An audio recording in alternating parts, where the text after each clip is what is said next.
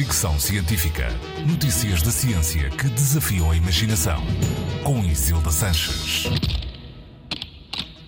E se os dentes que perdemos voltassem a crescer como na infância?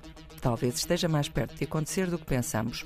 Investigadores japoneses trabalham num medicamento que pode vir a fazer isso mesmo. Os testes com pessoas começam em 2024, para o ano, e se tudo correr como previsto, esse medicamento poderá estar disponível em 2030.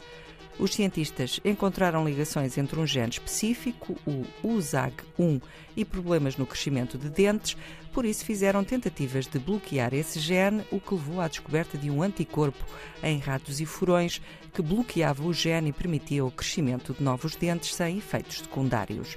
A ideia dos investigadores é fazer agora testes com humanos. Ainda não é garantido que tudo corra bem, mas as expectativas de desenvolver um medicamento que permita o crescimento de uma terceira geração de dentes está a gerar muitas expectativas. O plano é aplicar esta medicação a pessoas com anodontia, uma doença genética rara que não permite o desenvolvimento normal da dentição.